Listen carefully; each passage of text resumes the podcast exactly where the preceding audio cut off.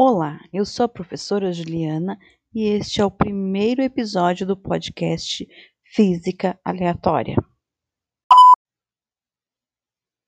Neste episódio, eu vou falar sobre Pálido Ponto Azul, a belíssima reflexão de Carl Sagan sobre a Terra, o universo e a nossa sociedade. Fique comigo. A espaçonave estava bem longe de casa.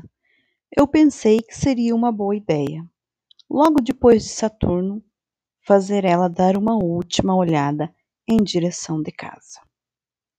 De Saturno, a Terra pareceria muito pequena para a Voyager apanhar qualquer detalhe. Nosso planeta seria apenas um ponto de luz, um pixel solitário dificilmente distinguível de muitos outros pontos de luz que a Voyager avistaria.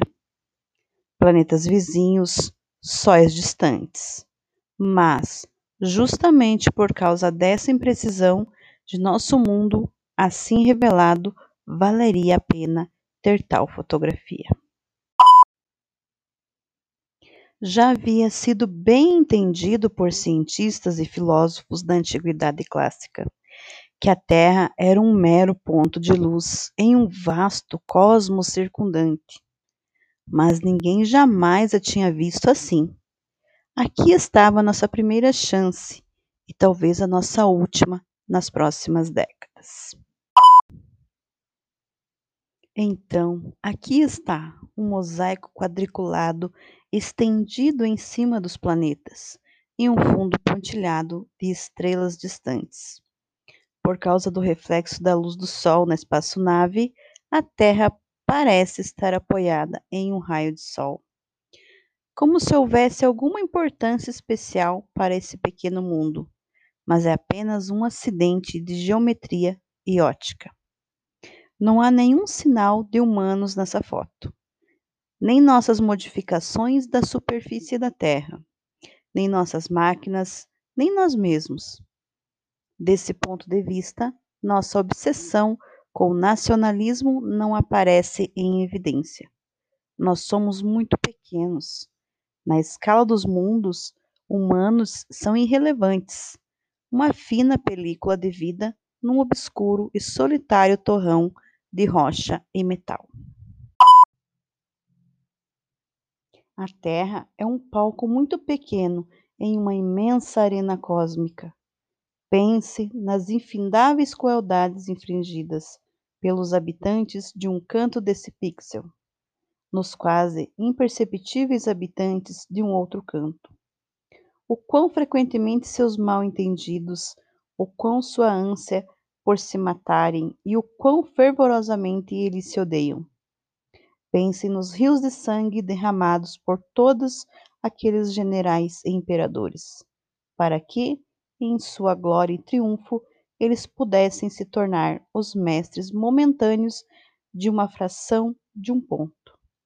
Nossas atitudes, nossa imaginária autoimportância, a ilusão de que temos uma posição privilegiada no universo, é desafiada por esse pálido ponto azul. A Terra é um palco muito pequeno em uma imensa arena cósmica. Pense nas infindáveis crueldades infringidas pelos habitantes de um canto desse pixel, nos quase imperceptíveis habitantes de um outro canto. O quão frequentemente seus mal-entendidos, o quão sua ânsia por se matarem e o quão fervorosamente eles se odeiam. Pense nos rios de sangue derramados por todos aqueles generais e imperadores, para que, em sua glória e triunfo, eles pudessem se tornar os mestres momentâneos de uma fração de um ponto. Nossas atitudes, nossa imaginária autoimportância, a ilusão de que temos uma posição privilegiada no universo, é desafiada por esse pálido ponto azul. Nosso planeta é um espécime solitário, na grande e envolvente escuridão cósmica. Na nossa obscuridade, em toda essa vastidão, não há nenhum indício que, a, que ajuda possa vir de outro lugar para nos salvar de nós mesmos. A Terra é o único mundo conhecido até agora que sustenta a vida.